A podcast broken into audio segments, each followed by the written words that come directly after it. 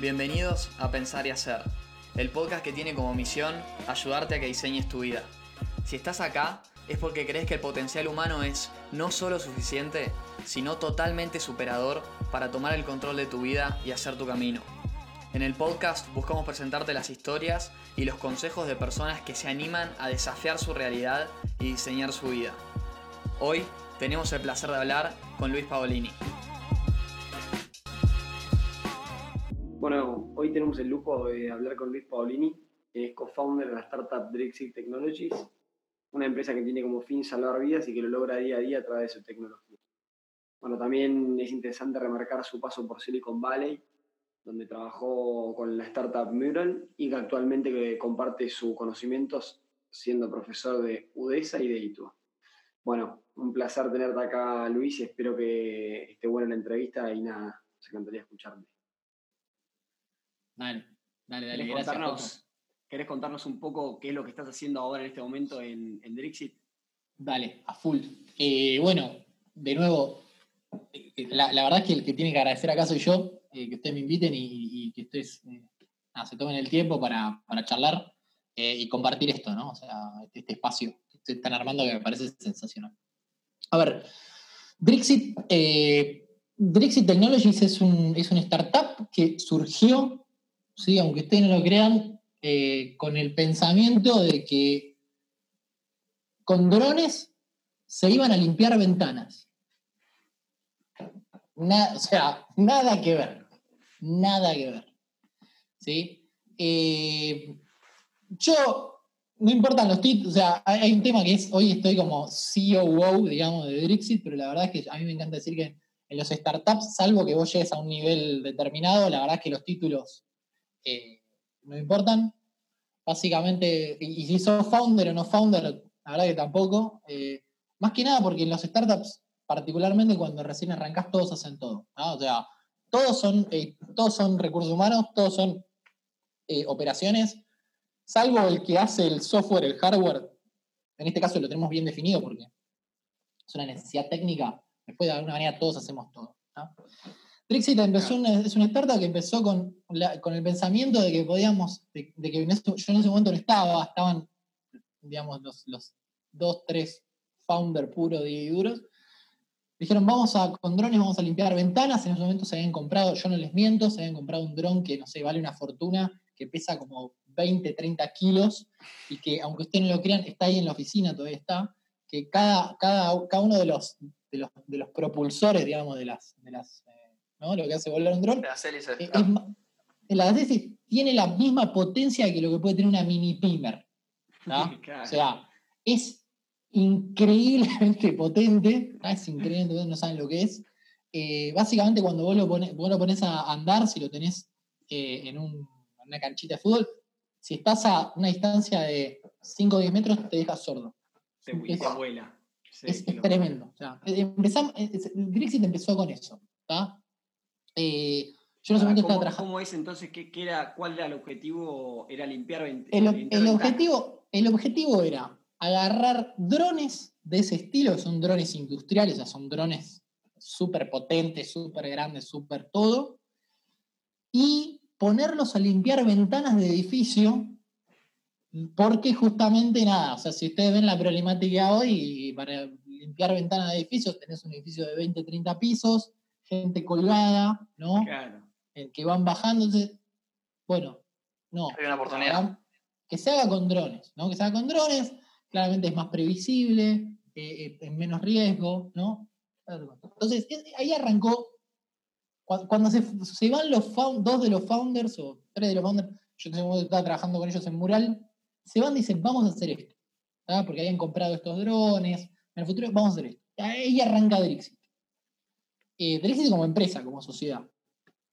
Em, yo en ese momento estaba trabajando en Mural, se van, estos dos founders.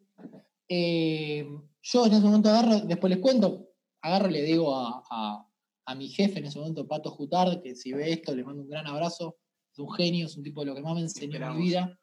Qué eh, esperamos, que, le, llegue un genio, un genio, de los tipos que más me enseñó en mi vida sobre, sobre management es Pato Jutard y sobre, sobre management y sobre cosas personales. Eh, le digo a Pato, che, Pato, mirá, tengo ganas de, hacer, de, ir a laburar, a, laburar remoto, ¿sí? Durante meses. Eh, la verdad es que no, es que no me quiero demorar, pero me quiero ir a laburar remoto durante meses. Y Pato muy sabiamente me dice, mira Luis, nosotros hacemos una herramienta que básicamente sirve para, hacer workshops. Uno de los cuantos casos de es hacer workshops remotos. Lo cual, si, si la gente que trabaja con nosotros no sabe lo que es laburar remoto, es un problema.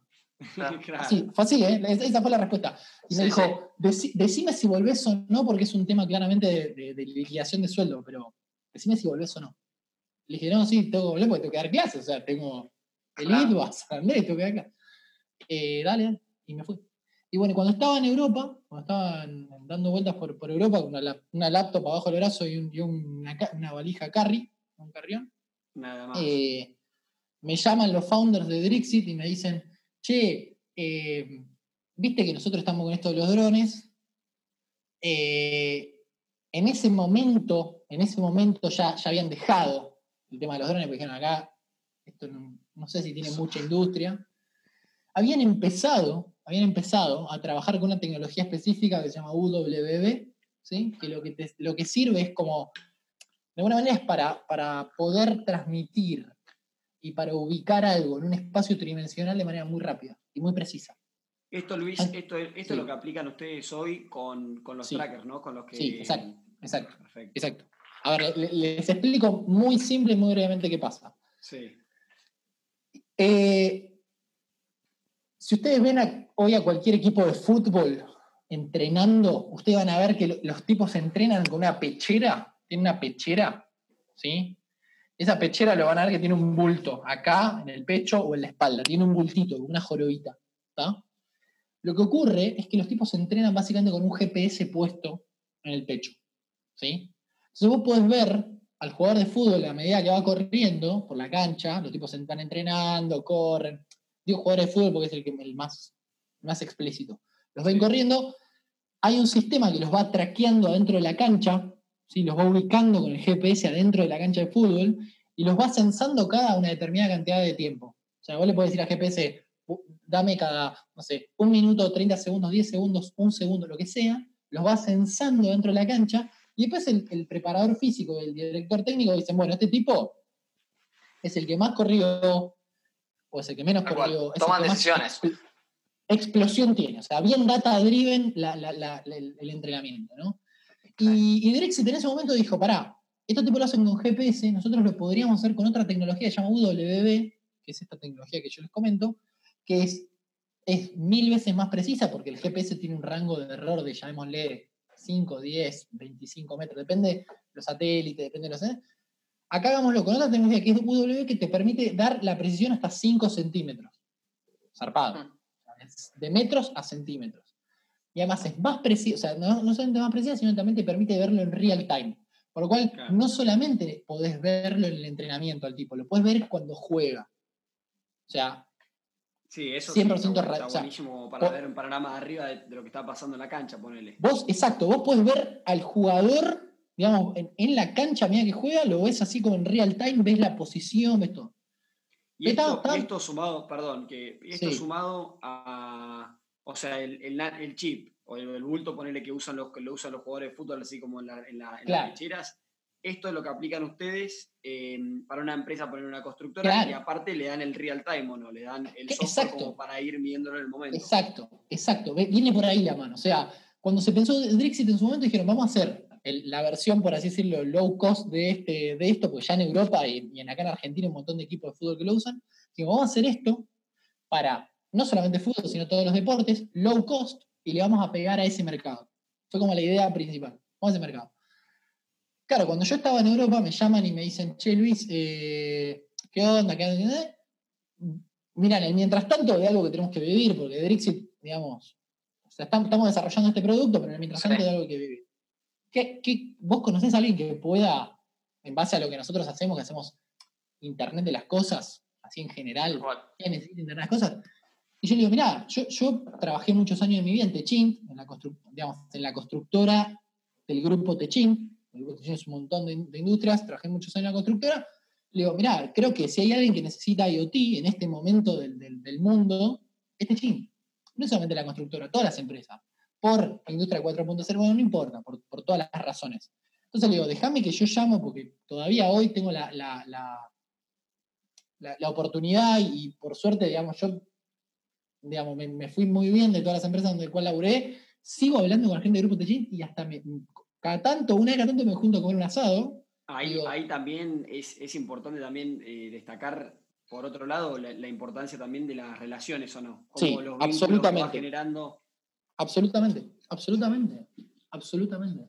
A ver, yo hoy, de nuevo, hace el año, el año pasado fue, ya ni me acuerdo porque perdí la versión del tiempo, pero vino desde Bahía Blanca el que fue mi jefe cuando yo trabajé en Grupo hace como 15 años. Y me junté a cenar con él y con todo el equipo de Techin. Y más, hoy voy a, la, hoy voy a Techin, voy a las oficinas de Techin, en donde Techin es una empresa que se caracteriza por la gente que labura ahí, labura toda la vida. Voy a las oficinas y estoy a los abrazos con toda la gente que laburaba conmigo hace 15 años. Y eso está buenísimo, y eso está bien, y yo creo que uno tiene que seguir las relaciones, que, porque de nuevo, si uno va y labura bien, y se va porque tiene otro, otra, otras ganas de hacer otra cosa en la vida, o sea, es así, me voy porque tengo ganas de hacer otra cosa en mi vida, pero los quiero mucho y, me puedo juntar a comer un asado con ustedes y me voy a cagar de risa. Y eso está bien. Entonces, lo llamo, lo llamo a Techin, en su momento, este fue hace más de un año, le digo, che, muchachos, ¿no lo quieren recibir a unos pibes que son unos cracks, que son los de Brixit, que, están haciendo esto? Obvio, me dijeron, por supuesto. O sea, y esto está buenísimo, porque lo llaman, sí, dale. Entonces va Mariano, uno de los founders, que soy nuestro CEO, se va, se junta con Techin y, sale, sale con una sale y me dice, che, fui, me recibieron bárbaro, y es más, probablemente hagamos algo. Digo, ¿posta? No, encima una empresa enorme. Monstruo un monstruo. O sea, claro, esto tiene un montón de cosas que aparejadas, ¿no? Sos una startup, laburás con un monstruo, ¿no? O sea, tiene un montón de cosas en el medio, pero no importa. Eso capaz que es, hasta de otra charla de cómo hacer si sos una startup para laburar con monstruos. Pero no importa, esto es, otra cosa. Claro, pero es importante, pero, pero muy interesante también cómo después aparte de que vos sos el que le genera el vínculo y aparte de que gracias a que vos tenías el buen contacto y de, de haberte dedicado toda tu vida eso como también para un poco para los oyentes, la, relevancia y la importancia de que vos hayas tenido el buen contacto en la empresa con la que trabajaste, con capaz tus amigos de Drixit y después la buena onda que de repente te terminan llamando diciendo queremos un tipo como él en nuestro equipo porque nada, lo único que aporta es, todo lo que aporta es bueno. Está muy claro que está muy claro que se unieron muchos vectores, ¿no? Absolutamente, absolutamente. O sea, acá se unió, de nuevo, yo cuando, yo cuando, encima yo cuando trabajaba en Techin, yo era, yo era, la verdad, era, perdón, lo voy a decir de manera, yo, yo era un, gran, un, grano en el culo, o sea, porque, perdón, ¿eh? Con, con la palabra... No, no pasa nada. Por, qué? A ver, yo, yo cuando trabajaba en Techin, era, todos los días es, quiero hacer algo nuevo, quiero hacer algo nuevo, quiero hacer algo nuevo, quiero implementar esta tecnología, quiero esto, quiero... Mira, y Techin es, che, está buenísimo tener a Luis acá, porque es como que el es, el que rompe las pelotas. ¿no? Es el que viene y me rompe y va, y quiere cosas nuevas, distintas, da, da, da. Y, yo cuando me voy de Techín, yo hablo con, con Mauricio Mare, que Mauricio, Facundo, toda la gente del grupo, Gustavo, mi ex jefe Daniel y demás, y yo me voy y le digo, mire, yo, yo la verdad me voy porque quiero hacer, eh, justo yo, les planteo todos los días, y, acá no es el lugar, o sea, no, no es el lugar, porque acá funciona de otra manera. Y, y ellos me dicen, che, Luis, pero no, pero vení, quédate, porque vos sos el que rompe. ¿eh? Y digo, no, no, yo no, quiero.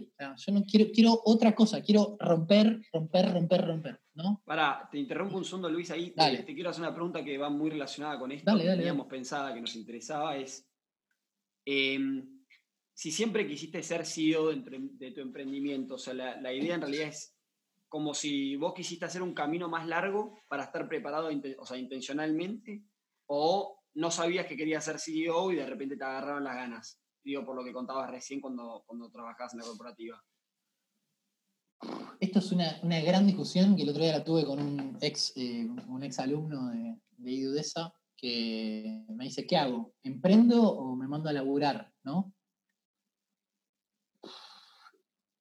Yo creo que si vos querés... O sea, lamentablemente, muchachos, a laburar se aprende laburando. ¿está? no hay otra manera. Y en esto digo, seas el eh, quiera ser el CEO de una multinacional o el CEO de una startup, tenés que laburar. Ahora, yo creo que hay cosas que te enseñan, a ver, hay cosas que te enseñan las, empresas, las multinacionales, o las empresas de cualquier cosa, que, que tenés que aprender, lamentablemente, estando ahí, experimentando, ¿no? Siempre señalo, yo particularmente señalo a Techint, y esto yo creo que cualquier persona que ustedes se junten que haya trabajado en Techint, pero decir, yo creo que Techint es una escuela de líderes. Techint es una escuela de líderes. Y te enseña, y de nuevo, tiene, tiene sus bemoles porque eh, ascender es difícil, porque es, una empresa que valora muchísimo que estés muchos años en la misma posición. Te guste o no te guste, a mí particularmente no me gustó y por eso me fui, pero digo, estando ahí, te enseña a ser un tipo ordenado, te enseña a ser un tipo metódico, te enseña a ser un tipo eh, que tiene que cumplir con procedimientos para hacer las cosas. Yo aprendí ahí. buenísimo, está buenísimo. como, que te hizo bien. No, no, sin duda, ¿eh? No, me cae ninguna duda. ¿Y sabes qué? Y si, si hay algo que está ahí, que no funciona, ahí como tengo en cualquier otra empresa, si hay algo que vos vivís en una empresa, que no funciona y que vos decís que es distinto, que no tiene que ser así, y sabés que no tiene que ser así y es así, por lo menos, ¿sabes qué? Te enseña a que vos mañana no lo tenés que hacer así. Tal cual. Y, y le voy a decir una enseñanza hoy, el día, el día de hoy nosotros le vendemos a Techin y nosotros sabemos qué, tenemos que mandarle a Techin, qué tenemos que esperar de Techin, cuánto tiempo tenemos que esperar de Techin. ¿Por qué? Y porque lo viví yo ahí. Apoyándome en, esto, Luis, te, quería hacer una pregunta, y volviendo a lo que nos contabas antes eh, de la charla de que empezamos a grabar, de que en tu familia eran muy tradicionales y que vos quisiste hacer algo distinto. Vos, desde ese momento, incluso también con lo que te pregunta Joaco de si querías ser CEO o, querías estar, perdón, en una startup arriba desde el principio, ¿cómo hiciste para empezar a ver qué era lo que te gustaba, más con la presión de tus padres, como contaste, y empezar a seguir tu camino, decir, me tengo que mandar por acá? Bien, ¿qué pasa? A mí siempre, esto es normal, a mí siempre que trabajé en empresas hay cosas que no me cuajan. Hay cosas que no me cuajan, no, no me cierran, ¿sí? No me cierran. Eh, la primera cosa que no me cerró, no solamente digo en Techint, que los quiero mucho, en otras empresas en las cuales laburé, por ejemplo, a mí hay cosas que, por ejemplo, no sé, en muchas multinacionales que laburé, me, pasaba esto, ¿no? Sigue pasando, ¿no? No es que no, no pasa más. Vos estás en un equipo, ¿no? Tenés una estructura piramidal, y estás en un equipo, llega el día de la famosa performance review, que la hacen por, por mi última performance review, por ejemplo, no tuve performance review, fue un, che, todo bárbaro, sos un... ¿eh? Pero eh, fue así, mi última performance review en la última empresa en la que estuve fue, che, eh, muy bueno tu laburo, hace muy poco que estás, pero por las dudas te vamos a hacer una performance review, la venís rompiendo mal, por las dudas tenés un, del 1 a 5 tenés un 3. Claro. E, esa fue mi performance review, ¿no? Y digo, che, pará, pará, pará, pará, ¿cómo es la cosa? O sea, o me haces performance review o no me haces performance review. Pero no me vas a hacer una performance review de mierda. Claro.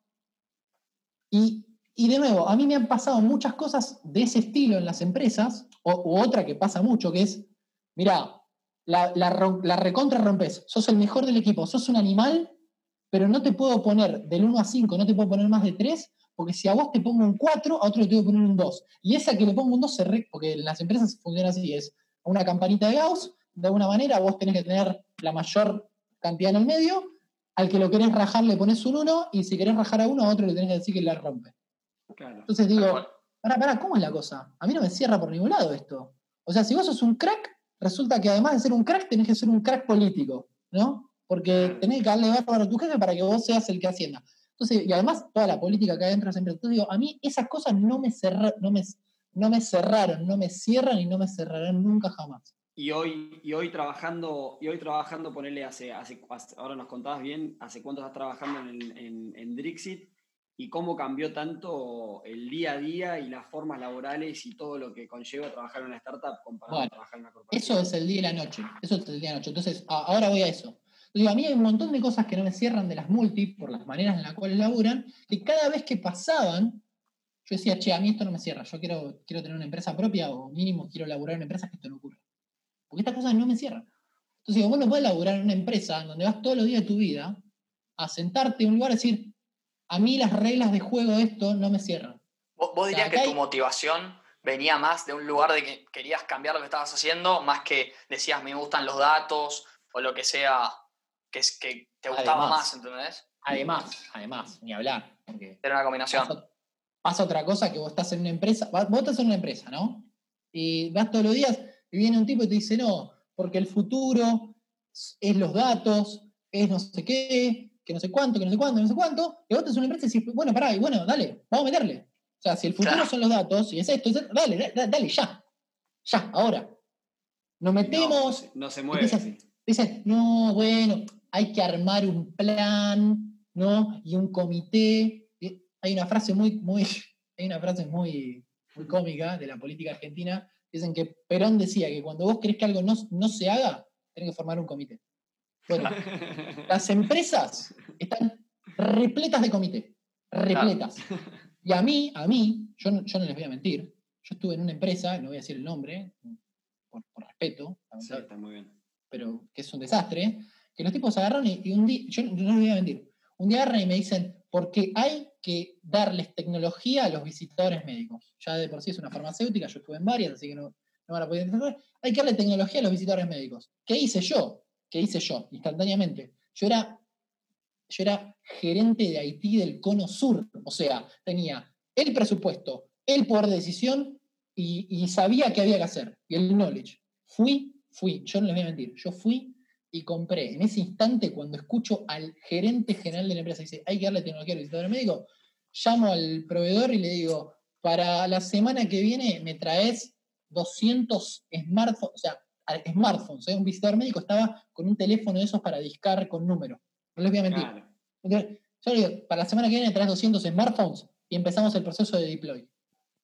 Perfecto. Yo no termino de, yo no termino de hablar, cuelgo y le digo, le mando un mail a la gente general, la semana que viene empieza el proceso de deploy de 200 smartphones. Me llama la directora de recursos humanos, me dice, vení por favor, tenemos que hablar un segundito. Sí, sí, por supuesto. Abro la puerta, me dice, cerrá la puerta, por favor, cierra la puerta y me dice, así es, me dice, ¿vos qué te crees? ¿Que esto es tu circo? ¿Que acá puedes hacer lo que vos quieras? Claro, Digo, pues no. ¿qué? Wow. Así, Oh. ¿eh? Fue, fue así. Y le digo, ¿pero, ¿pero por qué? Me dice, porque acá, si vos querés hacer eso, hay que armar un comité. Y el comité tiene que decidir si le damos smartphone o no le damos smartphone. Claro. Digo, Claro, Era ¿qué? el colmo, era el Digo, colmo para vos. Ya está. O sea, por un lado, la- lo que se dice es muy distinto de lo que se hace en las empresas. Y muchas veces las cosas se dicen por política. Se dicen porque, bueno, nada, tenemos que dar una. Tenemos que mostrar, o, o a- o afuera, o adentro, a, a los capos de Latinoamérica, o los capos de que estamos siendo recontra innovadores, o recontra modernos. Y esto es mentira, es, es para la tribuna, digo, es, son cosas Claro, tribuneras. claro, claro. Digo, esas cosas a mí son las que no me cierran de las empresas. A mí si vos me decís, yo soy un tipo de acción, ¿no? O sea, yo soy un tipo de acción. No por nada estoy en la parte operativa de Drixit. A mí me decís, a partir de mañana hay que traer elefantes rosa y a mí me ves contratando los elefantes, agarrando la pintura rosa, comprándola, poniendo... O sea, mañana mismo, loco. O sea, mañana Claro. nos ponemos a hacer los elefantes rosa. Claro. Chau. Me imagino que. O la burocracia detrás de todos los procesos. A mí no me cierra. A mí esas cosas no me digo, Me imagino que en, en muchos momentos, como en, en Techin cuando te fuiste, y ahora en esta situación que acabas de contar, como que vos estabas convencido cuando nos lo decís a nosotros, nos suena muy bien, pero en el momento supongo que era una decisión rara o complicada y Horrible. irse de Techint. ¿Cómo hacías Horrible. ahí? A mí, me, a mí me llamaba mi vieja llorando, chicos. Me llamaba mi vieja llorando, diciéndome, esto, esto, esto es, esto es literal, me llamó mi vieja llorando diciéndome, vos estás loco, ¿vos cómo te vas a ir de Techín? O sea, a vos Techín te va a dar todo en la vida, Claro. te va a dar una carrera. Porque, a ver, esto, esto es importante, ¿no? Uno, uno lo entiende mucho después. Yo en ese momento le decía, mamá, yo me quiero ir de Techín porque me quiero ir, o sea, no, estoy aburrido, ¿no? Y, y a nuestros padres, a nuestros padres, por, por lo menos mi, mi- mi hijo tiene setenta y pico de pirulos, mi vieja tiene sesenta y pico de pirulos, ¿no? Y, y ellos claramente nunca lo van a entender, ¿no? O sea, para mi madre, mi ma- el, padre de ella fue, eh, traba- trabajó en la empresa de aguas de Rosario toda su vida, toda su vida. Empezó de cadete, después siguió de capataz, después siguió de esto, y se jubiló. Entonces, para ella, para, para su, su mentalidad, la empresa tiene que proveerte a vos. O sea, la empresa te, te- te cuida, te cubre y te va a dar todo, Y ¿No? va a ser el que te acompaña toda la vida, básicamente. toda la vida, ¿no? Y va a ser como una especie te- de una pregunta, padre. Luis. eh, justo relacionado con esto también, eh, que nos interesaba también consultarte, ponele, y, ahora hablando justo del caso, ponele vos en comparación con tus viejos y ahora en comparación con las nuevas generaciones. ¿Qué opinás em, de cuánto está cambiando la escena de tech, eh, de, o sea, de tecnología en Buenos Aires y cuántas oportunidades hay para los emprendedores en un país como hoy? Y esto básicamente relacionado a no hacer una carrera corporativa tan larga y capaz poder ir cambiando de escenario. No sé, ¿qué, nos, qué nos puedes contar sobre eso? Bueno, a ver, eh, tech. tech. a ver, tecnología en general, no en Buenos Aires ni a Bertilo. Lo hablamos un ratito antes de, empezar. Tecnología, el tema que tiene es que es lo más democrático que existe. O sea, vos mañana querés saber tecnología, es eh, tener una conexión a internet, tener una computadora. Así, ¿eh? Tener una conexión, tener una computadora. Obviamente, de nuevo, cosas bases, poder morfar todos los días, ¿sí? tener una casa, tener seguridad, porque si no, si no tenemos eso, no podemos aprender tecnología, pero tener las cosas bases y agarrás videos de YouTube, agarrás cursos de Udemy y créanme que de acá a un tiempo salís sabiendo tecnología. Le voy a dar mi ejemplo, yo aprendí a programar en un mes. Esto no es joda, ¿eh? Yo aprendí a programar en un mes. A mí, el día, el día que me dijeron, el día que me dijeron, eh, che, mirá, te podemos ofrecer un puesto en mural, pero tenés que saber programar, le dije, dame un mes. Y en un mes, está bien, saber programar, el, saber, hay de todo. ¿eh? A mí eh, tengo todavía un amigo que me dice, che, vos, vos escribís código que es un desastre. Le digo, está bien, te, lo, te, lo, tomo. No puedo escribir código, pero, yo, yo, no puedo, yo no puedo escribir código todos los días, pero que te hago algo que sale andando, te hago algo que sale andando. Me puedes criticar todo lo que quieras. Sí, y también es importante saber algo de código como para también entender qué es lo que se está haciendo y qué es lo que se puede hacer y qué no. Exacto, exacto. Entonces digo, primer punto importante, tecnología es lo más democrático que hay. Si vos tenés las bases, vas a aprender tecnología y a partir de mañana vas a salir laburando en tecnología. Primer punto importante. Segundo, ¿cómo lo veo en Buenos Aires? Jodido. Y les voy a decir el por qué. Eh, Argentina tiene serios problemas estructurales desde el punto de vista impositivo. Serios. Hoy, a un buen, hoy un tipo que sabe bien tecnología, o sea, un buen desarrollador bueno, le tenía que pagar muy bien.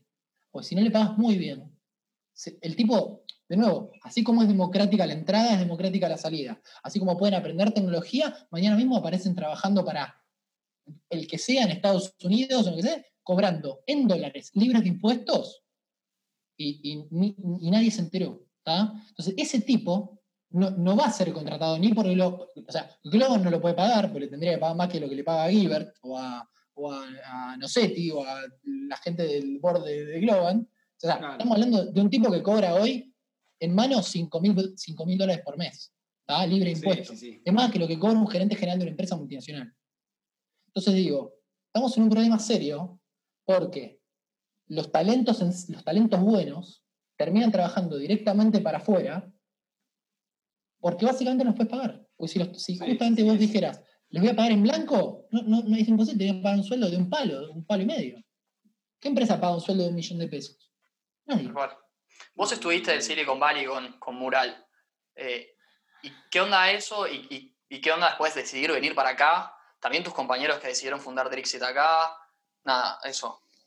Bueno, vamos, vamos, por partes. Yo, en, Mural no, estaba allá. Mural sí está, tiene, tiene una oficina allá en donde se manejan ventas, ventas y algunas cosas más la pata, Mural está, el, el, 90% de la gente está acá. ¿sí? Yo estaba acá particularmente, pero no, o sea, hacías, que estés acá, pues, de nuevo, la tecnología democrática, ¿eh? O sea, vos si haces tecnología y si haces buena tecnología, digo, vas a hacer lo mismo acá que lo que hace un, programador en Facebook en, Silicon Valley, ¿eh?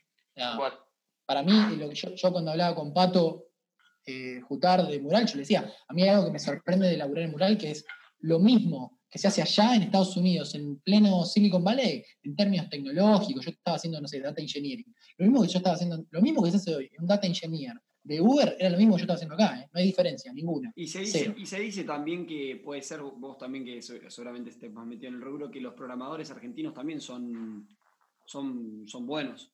Son muy buenos, porque de nuevo, o sea, tenés mismo, mismo uso horario que en Estados Unidos. Mismo uso horario.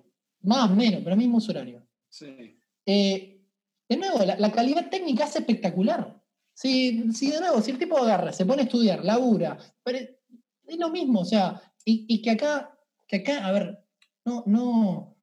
Y el otro día lo agarraron a Mateo Salvato y le decían, y, y los argentinos contra los uruguayos, muchachos, la tecnología, ¿ustedes, qué se creen? ¿Que un programador uruguayo no tiene acceso a, las mismas capacitaciones, a los mismos lugares que no tiene un programador argentino? Es lo mismo. Y lo mismo que un chino, y lo mismo que un singapurense, y lo mismo que un africano. Si la de nuevo, la tecnología no hay otra manera de aprenderla que hacer los cursos y romperte la cabeza contra, una computadora todos los días.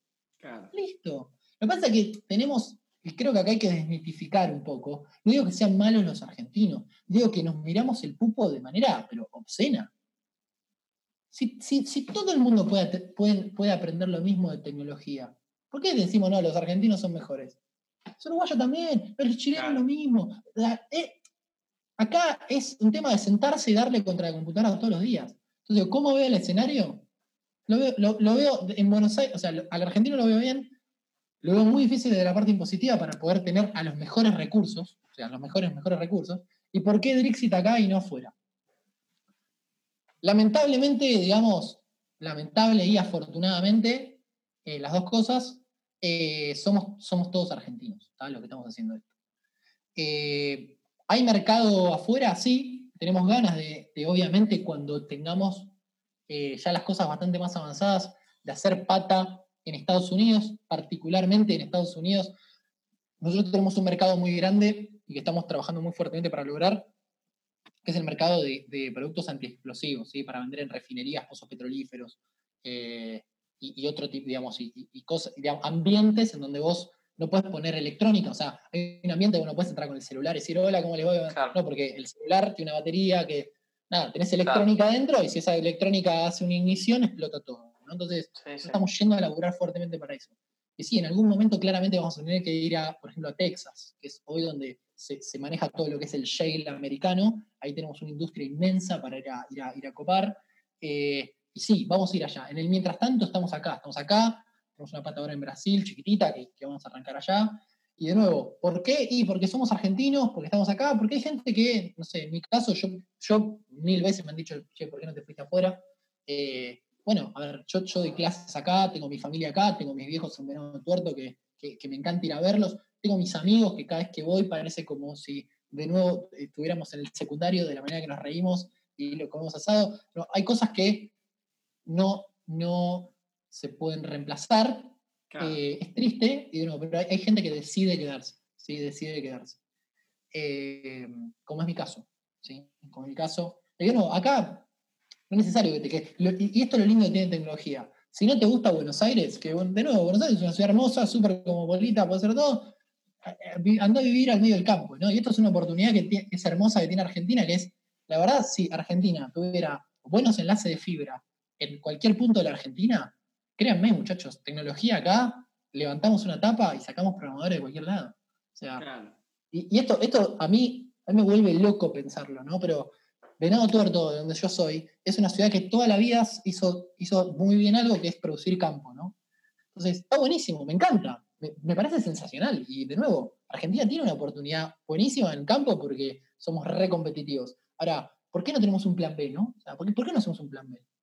¿Por qué, no, ¿Por qué una ciudad como Venado Tuerto no puede ser un, polo tecnológico? Como lo es hoy Tandil, como lo es hoy Mar del Plata, como lo es hoy Rosario. O sea, ¿por qué no podemos hacer que las, las pequeñas ciudades de donde la gente, los jóvenes desaparecen porque o, producís campo o, nada, ¿por qué no nos podemos hacer polos tecnológicos y hacer que la gente se quede? ¿no?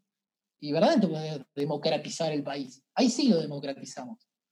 Pero, pero bueno, esto es una discusión, diría, filosófica que tengo y cada vez que voy, obviamente, es, es como el agua del aceite, ¿no? Con, los avances en, tecnología que, ves así en el mundo increíbles y mucho de, costo marginal cero me hace pensar lo que, lo que decís vos de que la tecnología cada vez más puede llegar a más personas, más fácil y más barato. ¿Cómo ves el país como la Argentina y los años que van a venir, que cada vez el cambio va a ser más acelerado seguramente en el mundo, pero la Argentina tiene algunos problemas que por ahí son más viejos? ¿Eso genera, por ejemplo, muchas oportunidades o muchos problemas? Y, más para la persona que quiera emprender, ¿no? Que quiera aprovechar. Sí. yo creo que Argentina, el, a ver, hay, hay un tema que es, la tecnología está demostrado históricamente que si vos no te adaptás te lleva puesto. O sea, vos podés ir, putear, ¿no? le podés decir lo que quieras a Galperín, que te cobra comisiones, podés ir a Uber a, tirarle piedra, podés hacer lo que vos quieras. ¿está? Pero históricamente está demostrado que los, que los que verdaderamente quedan no son los que tiran las piedras. ¿está? Los que tiran las piedras están, no sé, están viendo qué hacen de su vida. Y Argentina lo está entendiendo a la fuerza. Argentina lo está entendiendo a la fuerza. O sea, fíjense lo que pasó con la... A mí, a mí me sorprende lo de la pandemia, ¿no? Hay muchos te dicen, que, está el famoso cuestionario, ¿no? ¿Quién logró la transformación digital? ¿El, el CTO, el CEO o el COVID-19? Está elegido como el COVID-19. Digo, hoy fui a caminar, a estirar las piernas por el barrio. No hay comercio, o sea, obviamente todos los comercios están cerrados, salvo una verdulería. Todo el resto es, mandamos mensaje de WhatsApp, este es mi Instagram, este es el Facebook. Muchachos, la tecnología, quieras o no, te va a llevar puesto. Y lo entendimos a la fuerza ahora con la pandemia. Y después de la pandemia, claramente lo que tienen que estar pensando seriamente todos los que tienen un comercio a la calle es, che, verdaderamente, o sea, si, vendido, si sobreviví la pandemia, ¿verdaderamente necesito ese comercio a la calle o no? Digo, y esto los gobernantes lo tienen que entender. Los gobernantes tienen que entender de que tienen que facilitar todo lo que sea economía digital la economía digital es blanca, pues tiene que pasar por un medio de pago digital, le tienen que bajar los impuestos a las transacciones financieras y nos va a permitir vivir en una sociedad mil veces más cómoda. Yo después de esto no pido nunca, no voy nunca más a un supermercado, chicos. No quiero, ni saber lo que es un supermercado. No quiero ni saberlo. ¿sí? Yo quiero, a partir de, de lo que me está pasando hoy. Hoy agarro, pido a una página y me llega al 24, ni siquiera un supermercado pido, porque ya el supermercado, y eso es lo lindo. Ya antes vos para vender alimentos necesitabas un supermercado. Ahora hay un tipo que te dice, la verdad, yo agarro, voy, compro 5 o 10 cosas y te la dejo en la puerta de tu casa o mañana pasa. Listo, ya está. Entonces ah. digo, el, el, gobernante argentino lo tiene que entender a la fuerza, pero lo tiene que entender. Tiene que hacer la legislación que acompañe la modernidad. ¿Sí? Y esto, de nuevo, pueden quejarse, pueden putear, pueden hacer todas las manifestaciones que quieran. Pero la realidad es que las cosas cambiaron, ¿eh? Las cosas cambiaron. Y si vos no lo cambiás, esto como me dijeron una vez en, un en uno de los laboratorios que, yo eh, laburé, que me dijeron una frase hermosa, que le mando un beso a una mexicana que me lo dijo, me dijo, Luis, o te aclimatas o te aclimueres. ¿Sí? ¿Cómo, cómo Esto es así. Me dijo, o te aclimatas o te aclimueres. Justo yo estaba me, estaba, me estaba puteando con una cosa como mi jefe en ese momento y me dijo, Luis, acá o te aclimatas o te aclimueres. Clarísimo, clarísimo. ¿Saben qué? En, la sociedad moderna pasa lo mismo. Sí, sí, sí, no te queda otra, no te queda otra que adaptarte a lo, a lo que se viene porque sí, te pasa por arriba. El mercado al lado te termina ganando. Miren, lo que lo putearon a Galperín. A Galperín lo putearon tanto que se terminó yendo a Uruguay. Bueno, fenómeno. ¿Saben qué? Hoy, gracias a Galperín, viven cientos de miles de pymes que gracias a lo que hizo Galperín y compañía, digo, bueno, digo hay que desmitificar el, el, emprendedor único. Digo, gracias a lo que hizo Mercado Libre, hoy viven, hoy sobreviven cientos de miles de pymes en Argentina que utilizan a la plataforma de Mercado Libre como vidriera. Claro. sus productos. Che, y, lo que vos estás contando ahora es como un análisis de lo que está pasando que está buenísimo. Y me, encantaría que me cuentes cómo haces vos para tomar decisiones y estar al tanto de lo que está pasando. O sea, ¿cuánto hay de, de aprender o de estudiar la realidad y los cambios que se vienen, más ahora que son cada vez más acelerados, en ser un emprendedor y tomar decisiones? Qué buena pregunta. Eh, porque no quiero, no quiero recurrir al gut feeling, ¿no? O sea, yo soy un... En, el mundo de la teoría de la decisión, te dicen, che, las decisiones son o por, lo que te, suena, ¿no? O sea, el gut feeling, o por, por decisión basada en datos, ¿no? Eh, yo, creo, yo creo que tenemos que ir 100% a decisiones basadas en datos, esto es como bastante hasta, hasta básico, sin embargo creo que es utópico, O sea, Estamos todos de acuerdo que, cuando hay datos no hay humo. Entonces todos tenemos que ir a buscar el dato. Si el dato me dice una cosa, tomo una decisión y si no me dice otra. Ahora, eso es utópico. ¿Por qué? Y porque nunca. Porque la, información no es perfecta. La información es perfecta. hay gente que se ganó un premio Nobel por eso. Entonces digo, ¿qué es? Y bueno, termina siendo un, término medio. Ahora, ahora, ¿cómo tomo yo en el día a día de Drixit? Eh, ¿cómo, ¿Cómo tomo las decisiones? Ejemplo, leo mucho, yo soy un enfermo de la lectura. O sea, eh, estoy, che, ¿viste esto? ¿Viste esto otro? ¿Viste esto otro? O sea, me voy y me leo todo lo que pueda en los diarios locales, blogs, artículos internacionales, lo que está pasando. Y particularmente soy, además, para lo que Twitter también. Twitter, estoy todo el día leyendo, viendo. La gente que seguís. Seguimos ahí activo. Sí, estoy todo el día mirando, leyendo y, y, de nuevo, en esto soy medio un fanático porque es información tenés que tragar información. Hoy, hoy lamentablemente todavía no tenemos a, algo que pueda lograr eh, asimilar toda la información que necesitamos para tomar decisiones y decir, esta es la mejor forma. O sea, todavía no. Ya ojalá que en algún momento lo tengamos. Y lo segundo, y lo segundo, que creo que también es muy importante, que es, yo en sí soy recontra observado. Mi, novia me odia porque yo voy por la calle y digo, che, a vos esto no te parece, o sea, a vos esto no te cierra, a mí no me cierra esto. ¿no? Y ella me dice, vos estás todo el día mirando pavadas, ¿no? Es como que, claro, e, ella... ella claro, claro, claro. Vamos a no, te entiende, no te entiende. como dice, pero mira, mira pavada, ¿por qué te pones a, decir eso?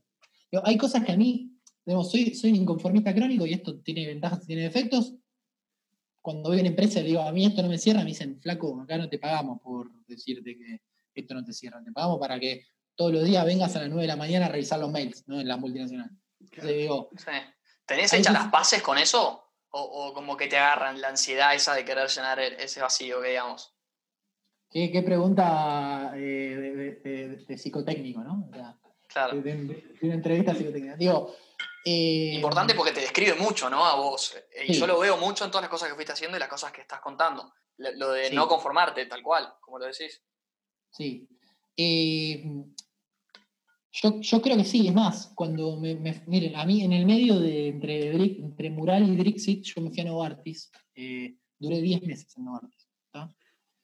Yo creía que había hecho las paces con las multinacionales. Yo me voy de Mural eh, justamente porque no me quedaba, de verdad esto lo puedo decir tranquilamente porque lo saben los founders y todo, yo me voy de Mural porque yo no tenía más nada por hacer. O sea, ya había hecho todo lo que estaba a mi, a mi alcance, lo había hecho todo. Obviamente que los founders es el hoy que me dicen, vos no, vos te fuiste por otra cosa y en verdad tenías mucho para hacer. No, es una discusión que tenemos. Y yo me voy a Novartis porque yo, yo creía que ya había hecho las paces con las multinacionales y que yo podía enseñar a las multinacionales a trabajar como startups. Yo creía eso. Y cuando llegué, cuando llegué, me di cuenta de que no.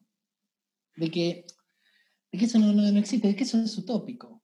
De que las empresas si quieren cambiar verdaderamente cambian, de un día para el otro. Em, una empresa grande o chica tiene, tiene el mismo instinto, el mismo instinto, independiente del tamaño, que es el instinto de supervivencia. Las empresas si son, si, si es Pfizer mundial, o sea, el laboratorio más grande del mundo, o si es verdulería Don Carlos de acá a la vuelta, tiene el mismo instinto de supervivencia. Cuando se sienten amenazadas, cambian instantáneamente. Claro. ¿Sí? Sí, sí. The Innovator's Dilemma, no sé si lo leíste el libro. Eh, es tal cual lo que estás contando vos. Total. Tal cual. o sea, de nuevo, hace lo mismo. Entonces digo, yo fui, yo fui y dije, la, empresa quiere cambiar, ¿no? Me, llaman a mí porque verdaderamente quieren cambiar. Claro.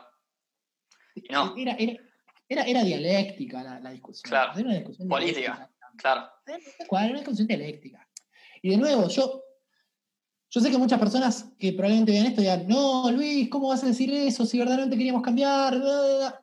Discusión eléctrica, porque no, si las, las empresas quieren cambiar, del día un día para el otro toman la decisión. No arman un plan. un, cambio, un, cambio un cambio fuerte, chicos, no sobrevive a un plan. Es tan simple como eso.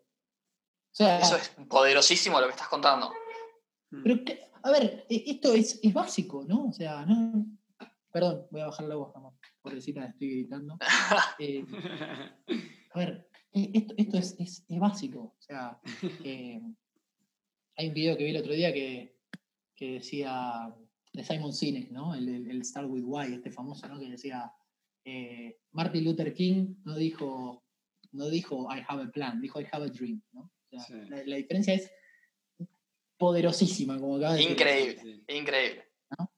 Eh, Bueno, disculpame que te interrumpa, pero dale, dale, dale, dale. te hago un- una más que es bastante profunda, que digamos, eh, una pregunta que es, veo mucho propósito siempre, ¿no? En Lo que, en toda la historia que contás. Tiene que ver con esto de no ser conforme, pero es como que en tu vida siempre estuviste buscando. Desde que te metiste en Techin te dijiste no es por acá, te fuiste a otras empresas, viajaste, dijiste no es por acá y siempre te fuiste moviendo. Eso es una práctica que tenés vos interior. Ahora se habla mucho de, la meditación, muchos líderes del mundo que conocemos hacen millones de prácticas solo para conectarse con ellos mismos. ¿Qué pensás de todo ese mundo y cuán importante es para los emprendedores? Creo que el, emprendedorismo saca lo mejor y lo peor de vos al mismo tiempo. Y si no, si no sabés vos internamente qué te pasa y cómo controlarlo, eh, estás en un problemón. He visto, he visto, conozco eh, gente que emprendiendo son unos genios, pero personalmente son unos monstruos. Y eso destruye todo, te hace mierda cualquier equipo que tengas. Por lo cual creo que es, a ver, en, mi caso, en mi caso yo, no, no, hago terapia, yo siempre que no hago terapia con un externo, hago terapia conmigo mismo de manera constante. Y, una práctica que tengo es salir a caminar, o sea, antes cuando estábamos en, ante la pandemia, yo me iba caminando todos los días a la oficina y en esos 45 minutos era, esto era todo el tiempo. Lo mismo que cuando me fui afuera a, a hacer remoto. Eh, me fui afuera, me fui afuera a hacer remoto porque verdaderamente necesitaba hablar conmigo mismo durante tres meses. O sea, es, es clave. O sea, es clave porque somos, de nuevo, o sea, somos seres humanos, interactuamos con personas. Créanme, o sea, si hay algo que tiene que funcionar en cualquier tipo de empresa, no importa startup o grande, es el equipo, ¿no? O sea, y si vos adentro sos una, un revoleador de mierda serial, no va a funcionar, para nada. Perfecto. si no Eh, estás bien con vos, no vas a poder estar nunca bien con otra gente y menos poder Pero ni en hablar. equipo. Ni hablar, ni hablar. Además, piensen que la cabeza tiene todos estos sesgos cognitivos que están ya remil descritos y demás, que ten- tenés que, tenés que aprender como a, ¿no? Taca, taca, taca, taca, taca, sacar todo, sacar todo el ruido y, y ver la realidad de la forma más potable que puedas. Si no, es Titanic contra el iceberg, ¿no? De manera constante. Eh, Bueno, ¿Te eh, sentís que, que es... pers- Joaco, le, le- le meto una, un poquito más a Sí, esa. sí, sí, tirá, tirá, Se- tirá, tirá, tirá. Yo por mí me quedo. Tirá, tirá. ¿Sentís que, que eso es algo que te sale naturalmente? O sea, como si fueses, tuvieses un don, ponele, para conocerte a vos mismo. yo siempre, yo particularmente, miren, miren, esto, esto puedo hablar años, ¿no? Eh, yo aprendí a no tenerme miedo a mí mismo después de que una vez fui a buscar ayuda. Yo, yo por ejemplo, una, una vez tuve una relación con, con una, una- una chica, digamos, que ahí me dejó, pero hecho un pedazo de trapo tirado en el piso, no me destruyó. Y busqué ayuda, busqué ayuda con un coach, eh, y a partir de ese momento, ¿sí? Es, es rarísimo, porque hay gente que busca con un, psicólogo. Yo fui a buscarlo con un coach que me dijeron, este pibe, pues me sentí, me sentí muy bien hablando con él. Eh, y, después de, de eso, que para mí fue, fueron como, no les miento, fueron como dos años de estar charlando con este tipo, aprendí a no tenerme miedo de hablar conmigo mismo. Generalmente uno tiene, tiene terror de hablar con uno mismo porque salen cosas horripilantes, ¿no?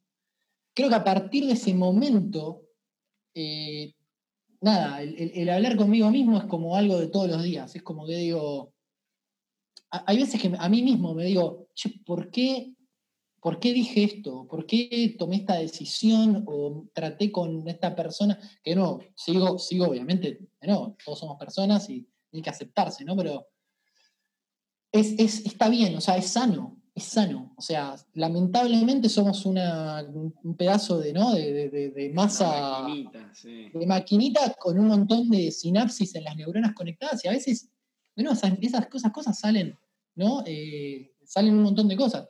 yo, he aprendido de hablar conmigo mismo cosas tremendas, como, como aceptar, por ejemplo, de que, de que yo no, no voy a ser el contador que mi padre quiere que sea. O el productor. Bueno, hay que aceptarlo, loco. O sea, hay que, lamentablemente, por más de que te duela, hay que aceptarlo. ¿Sí? Entonces digo, son cosas como no. la famosa lema es no ser el, el, profesional que tu padre quiere que seas, ¿no? O sea, o no ser el productor, o no seguir la tradición familiar. Matar a tu padre. Muy arriesgado. No, cosas están muy arraigadas desde que vos naciste. Es como, hasta los 17 años a mí me metían en la cabeza que yo tenía que ser el, el contador que vive en Venado Tuerto, el hijo de Paolini, que iba a ser el, productor agropecuario. Iba a seguir con el, negocio familiar que viene de hace generaciones. Y esa, vida un día la tenés que, tenés que decir, ¿sabes qué? No está más. Cuchillazo y a dormir. Es que es horrible, o sea, es, horrible, es matar una, una proyección que tus padres tienen de vos, que tus amigos tienen de vos. Sí, que, te genera presión también, que tuviste, que, te tuviste y que lo pensaste toda tu vida. Es como una mochila que... la ves, y un día la tenés, la tenés acá y decís, ¿sabes qué? Afuera. Claro. Y, de, de, nuevo, es, es, es durísimo, es durísimo, tener que hablar mucho tiempo con vos mismo. No, La, la, imagen que decís vos de tu mamá llorando. Mi vieja llorando porque me iba de Techín. O, o porque me fui de GlaxoSmithKline, o porque me fui de Avi. o, sea, o, porque me voy de empresas que, de nuevo, me pagaban una fortuna de guita, una fortuna de guita, la gente se va porque la rajan, porque, porque hay grandes recambios, no sé qué, y yo, yo no, yo me fui porque no, no tenía más ganas de laburar ahí me aburría. Entonces mi hija es como, no, claro. ¿cómo, ¿cómo te vas a ir? Entonces digo, pobre mi vieja ya se lloró todo, ¿no? Porque si ven mi currículum, yo me fui de no sé cuántas empresas por, por lo mismo, porque me aburría, porque no veía que el, que el objetivo estaba ahí. Entonces digo, yo creo que al, a la primera, ¿no? Sufrió y yo también, y después ya es, es como todo en la vida, es prueba de error, prueba de error, prueba de error. Ya lo otro es, bueno, un pifie más, vaya y pase. Bueno, Luis, em, eh, para, teníamos como un, tema de tiempo para no, para no seguir extendiéndonos, porque nos podríamos quedar hasta abrir la cerveza, eh, hablando. Sí, absolutamente. No cabe duda. Pero nos quedan, nos quedan dos preguntitas que queremos, con las que queremos terminar, que siento que están bastante buenas como para concluir un poco, es, van las dos juntas. Una es, ¿qué le, qué le aconsejarías a un joven emprendedor hoy y la segunda es una frase o, tu frase favorita. ¿Qué le aconsejo a un joven emprendedor hoy? Lo primero es que no se la crea. O sea, lo, peor que puede ser es, un soberbio y además rodearte de aplaudidores seriales. Creo que eso es, clave. Eh, cada vez que me encuentro con alguien que, que tiene potencial, le digo, rodeate con gente que te diga que no. O no que te diga que no, que te, que te critique todo el día. O sea, rodeate con gente que te critique, que te diga que esto no va, ¿sí? Y aprende y aprende, ¿no? O sea, eh, siempre digo la misma anécdota. Yo, si, ustedes hablan con mi viejo hoy, o algún día vamos a traer a don Paulino en una entrevista, mi viejo se cae de risa. mi viejo te dice, lo que ustedes hacen es humo. Así te lo dice, ¿eh? derecho, es humo. ¿no? Y claro, yo al principio, al principio de mi vida, yo cada vez que mi hijo me decía, no, esto no va, esto sumo, yo, palabra santa, no. Y, después me doy cuenta de que a veces no, a veces es, es que hay que entender esa visión absolutamente opuesta de la que tenés vos, ¿sí? Y, que, te da un punto de vista más para mejorar, ¿no? Entonces digo, no te rodees de aplaudir y sino seas soberbio. Eso es primero, primero para empezar. Lo segundo que también quiero decirle a alguien que arranca con el emprendimiento es, Emprender es un quilombo.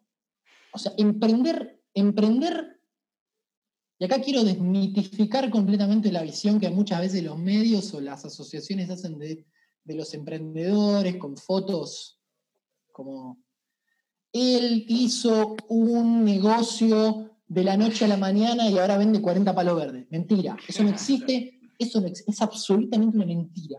O sea, desmitifiquemos esa visión de los emprendedores. Emprender es un quilombo.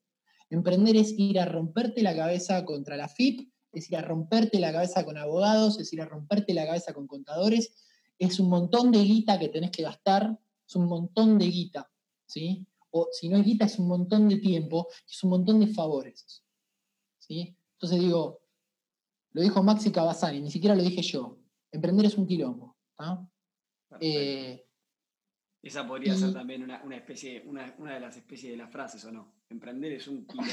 Emprender es un quilombo. Con Mariano, con, Mariano, con el, con el CEO de Mariano siempre dice lo mismo, dice, emprender ya es un quilombo. Emprender en Argentina ya es doblemente quilombo. Y encima emprender en Argentina y con hardware, o sea, porque si haces software, el software es hago algo etéreo, lo publico, lo voy cambiando, lo voy, claro, pago como servicio, lo voy cambiando en caliente, por lo cual adapto muy rápidamente el producto a lo que quiere mi. O sea, emprender es un quilombo, emprender en Argentina es doblemente quilombo, y emprender en Argentina en hardware, directamente tenés que ser un, no sé, insano, ¿no? O sea, insanía total.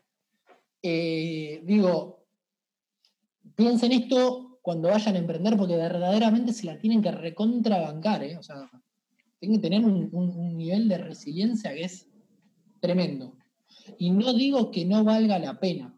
Digo, recontra vale la pena porque te levantás todos los días de tu vida después diciendo, mirá esto que cree, lo bueno que está o la potencia que tiene. Eso está tremendo. O sea, a mí me pasa, y es un poco por, lo cual laburo en las startups, que digo, mirá este monstruito que acabo de crear, qué lindo que es, ¿no? El otro día mostraba en Drix todo el supply chain. O sea, piensen, nosotros hacemos PCBs, o sea, eh, electrónica en China, imprimimos en 3D los cases acá, traemos baterías, botones, ensamblamos, digo, wow, o sea, miren este monstruo que hice. O sea, yo acabo de hacer un supply chain de, electrónica que, o sea, de nuevo, no voy a, las, comparaciones son absurdas, digo, para hacer un iPhone es más o menos lo mismo, ¿eh? no se crean que para hacer un iPhone el que arma el supply chain de Apple es, distinto. Digamos, supply chain es habla con la fábrica, se hace un hardware, se programa, se pone en un case, se pone en cajita, se mete en un Apple Store y se vende. Digo, no, voy a hacer la comparación, decir, eh, Luis dijo que eh, hace lo mismo. Está buenísimo, eso sirve mucho, mucho para la gente que no sabe, para nosotros,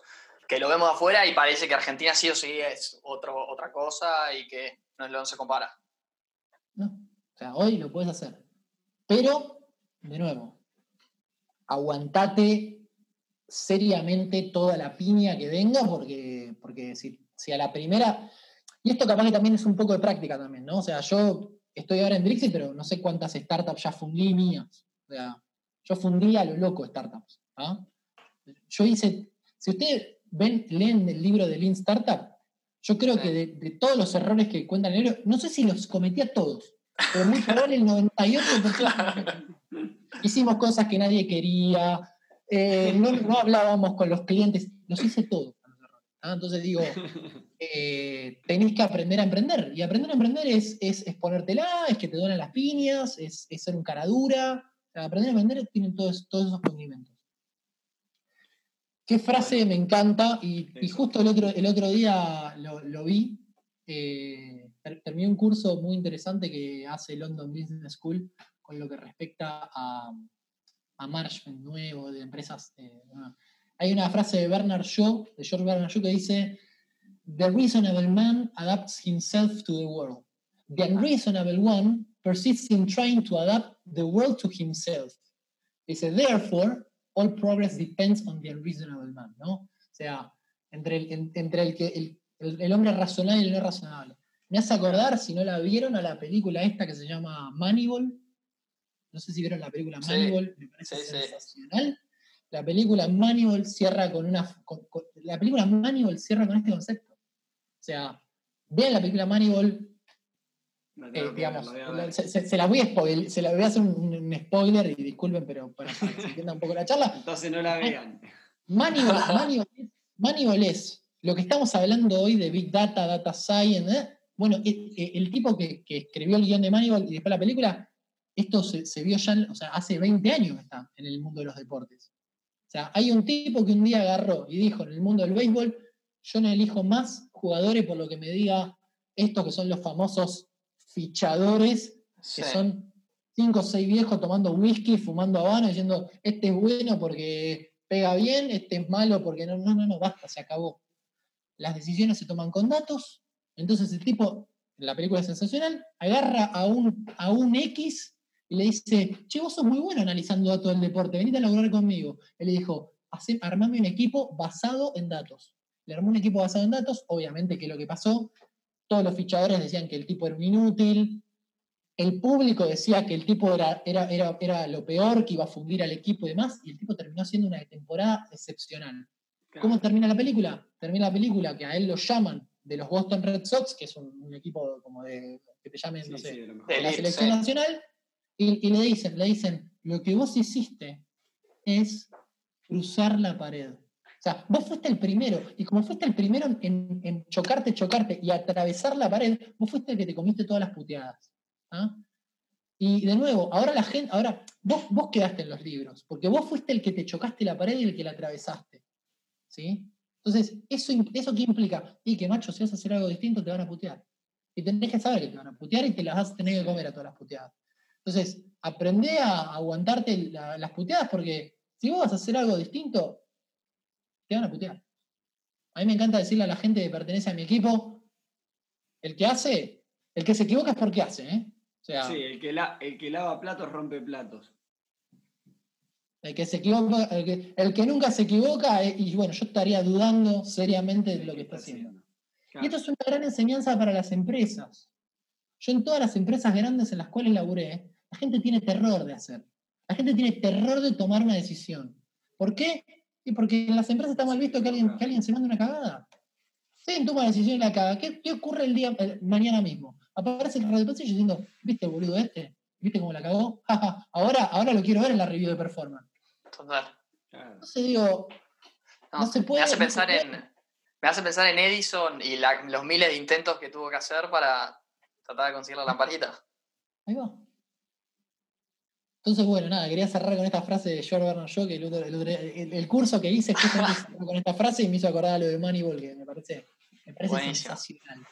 Buenísimo. Increíble, increíble. Te agradecemos muchas gracias. de nuevo, Luis. Sos un fenómeno y la verdad que es muy lindo hablar con vos de nuevo. Eh, bueno, en realidad escucharte de nuevo. Un placer de verdad y espero que sigas bien y, por lo- y volver a encontrarnos en, en algún otro lugar también. Les agradezco a ustedes enormemente. Puedo estar hasta las hasta mañana Sí. mismo charlando. Se nota. Sí, yendo- sí. Ya estaba poniendo pausa y ir a buscar a la birra. Perfecto. Cuando quieran. Cuando quieran lo hacemos con birra, eh, escabio, lo, lo que ustedes quieran. Eh, nada, enorme, enormes gracias a ustedes y de nuevo a disposición para lo que necesiten. Eh, para mí es, es un placer. Bueno, un abrazo gigante.